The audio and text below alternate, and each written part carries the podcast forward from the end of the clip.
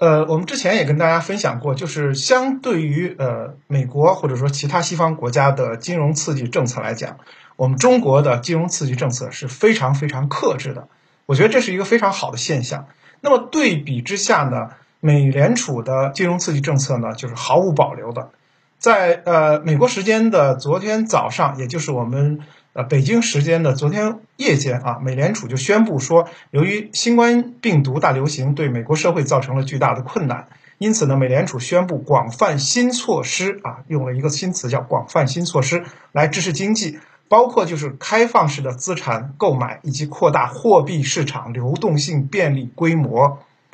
这个话特别的书面啊，用呃我们普通话来讲就是。放开了印钞，那美联储呢？本周每天每天哦，要购买七百亿的美元的国债和五百亿的美元机构住房抵押贷款支持证券，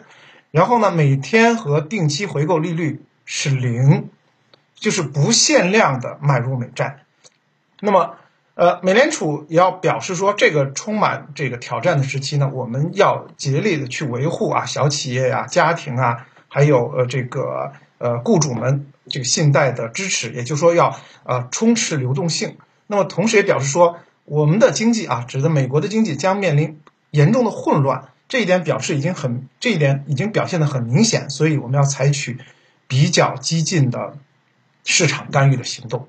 那么华尔街自己的评论是什么？这个不是比较激进，这是美联储迄今为止最激进的市场干预的行动了。那么曾经呢说有这个美联储宣布说要购买五千亿也好，或者说两千亿也好的相关的这个资产，但它都有一个前提，就是我有个上限啊，我有这五千亿啊、两千亿的上限。但是在昨天的呃美联储的表态当中，就是无限量，我无限量的量化宽松，也就是说，如果说呃经济复苏情况不好，我就会一直一直一直的。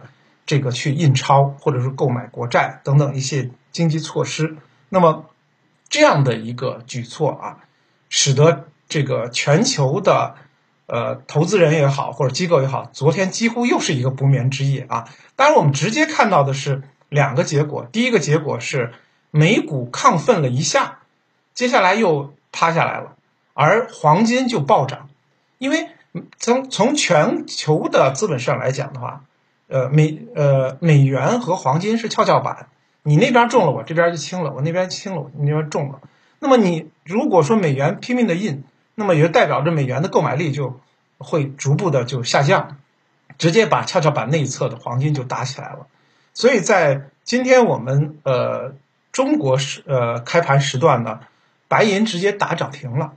黄金也有很大的涨幅，全球的黄金也都在涨。呃，但是为什么美国股市并没有应声而起呢？这一点就比较有意思了。按理说，你这么大的一个刺激政策，甚至是无底线啊这样的一个刺激政策，那么直接受益或者说受到呃刺激的应该是美股。但是美股昨天其实刚才主持人也跟大家分享，还是个绿盘。那为什么会这样？其实你要看一下今天韩国指数的表现，就很明确了，或者说就很明白了。那刚才我们主持人也分享了这个日经指数、恒生指数的走势，就没说韩国。我现在给大家播报一下，韩国指数呢，今天收一千六百零九点九七点，后面那个比较重要。韩国今天涨了百分之八点六。为什么韩国要涨百分之八点六？是因为不是因为美联储的原因，是因为他们自己。韩国宣布向市场投放。一万亿啊，一万亿韩元的经济刺激政策，一万亿韩元，那大家就有点疑惑了，说美联储说要给美国市场投入不限量的美元，而韩国投入一万亿的市场给自己的这个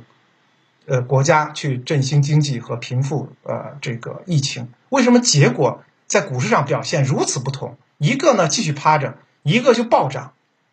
那么，就是因为各国疫情防控的阶段不同，是有时间差的。那么，美国的相关的评论员啊，包括时事评论员也在讲说，还是那句话，你印再多的钱，你能治好新冠吗？就是这个钱可以当药用吗？这是一个很大的问题。还有一就是你的防控，如果做的继续这么松懈的话，那么仅仅是针对金融体系去输入这个流动性是没有用的，因为你国家实体经济的将来的企稳，这个大家显得就非常的悲观。那么如果实体经济企稳不好的话，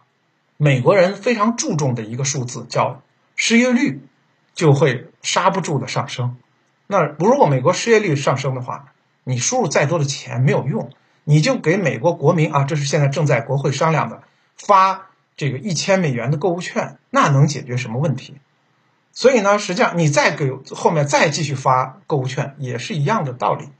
但是韩国不一样，我们也知道，就是我们看最近可能，我想很多朋友每天都在看各国疫情的。相关的进展情况，因为现在我们是这个全球疫情的一个阶段，所以呢，这个很重要。韩国和日本呢，被誉为说好学生嘛，就是呃，疫情防控到现在呢，整体的情况还是比较理想的，防控情况已经开始啊，进入到跟中国一样的下半场了。所以呢，在这个时候，针对金融市场进行一些这个刺激和呃呵护的话，效果就非常的明显。那么，韩国市场今天百分之八点六的一个涨幅，就是股市的涨幅啊，就是对于政府经济刺激政策的一个回应。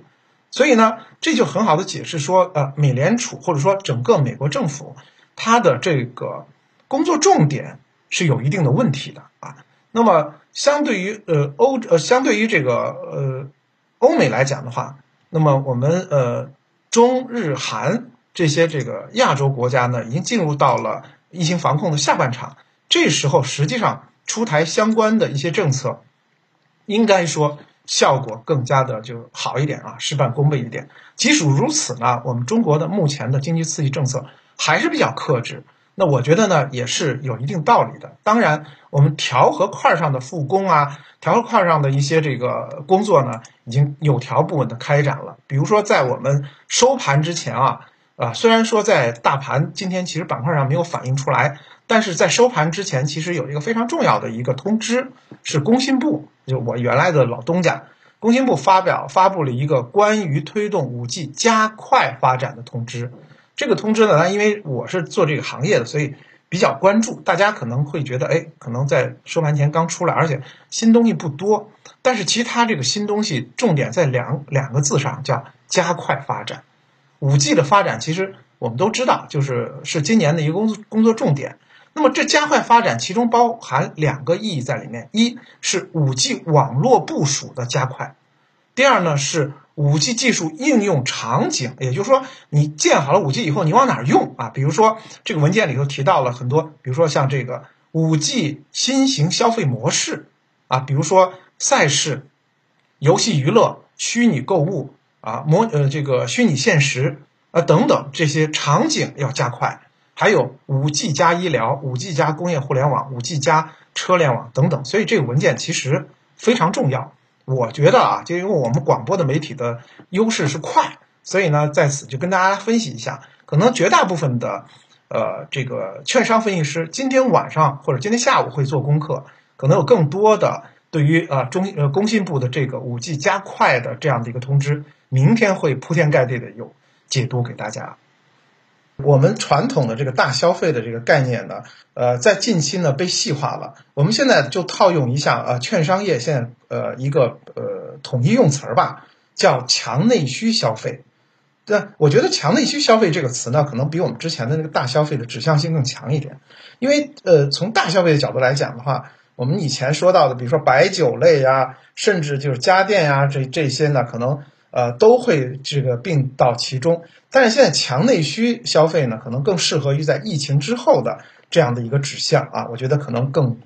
比较能够反映呃现在的一个这个板块的属性。那么呃，从目前券商们的共识来讲，也是我个人的，我觉得就是呃把握性比较好的一些方向来讲，有这么几点。第一个呢是这个还是新基建，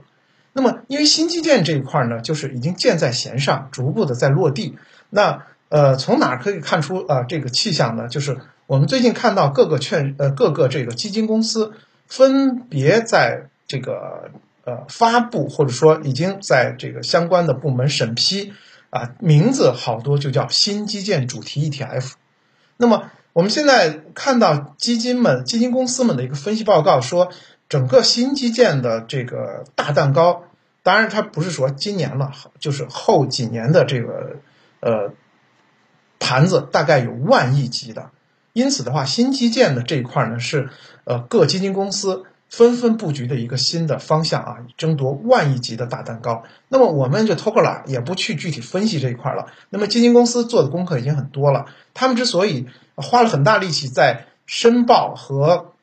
申购、申赎现在整个市场上进行这个新基建主题基金的 ETF，当然是看好了这一块后期市场的前景。那么，按照呃目前的这个思路来讲，我们可以紧随这些基金公司的呃研报的一些这个结结论吧，就是对于新基建呢，继续可以进行布局。当然了，既然有很多的大型基金公司都去出这个新基建主题 ETF，很多我们的这个小韭菜也可以啊就势上车。也不用自己去做研究了，你跟着它走就好。反正新基建呢，是我觉得在两三年内啊，尤其是今年经济受到疫情的影响比较大。那么反过来的话，很多的后期的工程，那么就我啊，最近一一段时间，因为很关注于这个呃贵州省的相关的这个发展，我可能在。这个月的下半啊，就是下个月啊，四月份呢会到贵州那边去，然后呢很关注于那边的一个基建的呃项目。我明显的直观感受是什么？就是原来的规划性的项目，比如说道路，比如说涵洞、路桥，全部提前了。就是之前可能会讲说明年后年会上马的很多的这个基建项目，现在明确告诉你，现在已经开始施工了，就是往前提了。那么这种的。呃，国家的这个投资调整啊，很是一个风向标，所以大家要关注啊。就包括这个传统基建和新基建啊，这个所谓的国家投资项目。第二呢，就是强内需消费这一块儿。那么强内需消费呢，其实我们会看到，在疫情过后呢，我们国内肯定有的，比如说啊，这个医疗保健升级。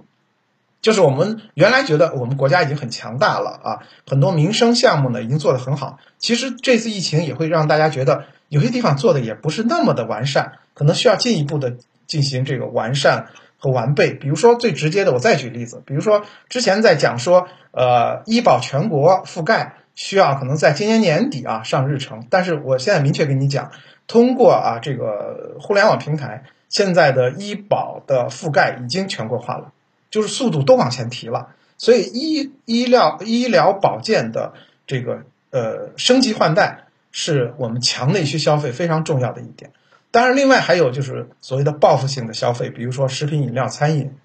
啊，甚至旅游。那么还有呢，就是关于对于社会服务，包括像这个快递业的升级啊，包括一些这个呃其他的第三方服务。呃，互联网的这个呃，互联网加这样的一些这个呃消费场景，就我们刚才说到的工信部发的推动五 G 加快发展当中的一个所谓的五 G 加呃互联网的这样的一个应用场景，啊，迅速的就结合了新的技术五 G 技术加上消费加上这个社会服务这样的一个呃对传统的一个颠覆和提升。那么这些呢，可能在 A 股当中会逐步逐步的就反反响出来，而。呃，现在我们看到的像这个贵金属的反弹也好，农林牧渔的这种传统行业的反弹也好，我觉得它的持续性有待观察。但是刚才我们说到的，呃，这个强内强内需消费以及新基建，我想它的持续性和活跃度，可能大家很快就会啊见到它们起到的对大盘的推动效果了。